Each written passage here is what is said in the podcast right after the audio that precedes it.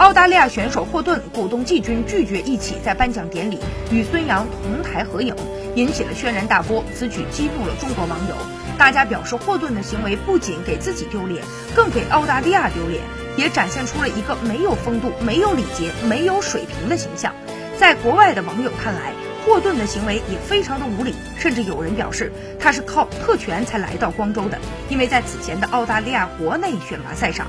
状态糟糕的他并未拿到资格。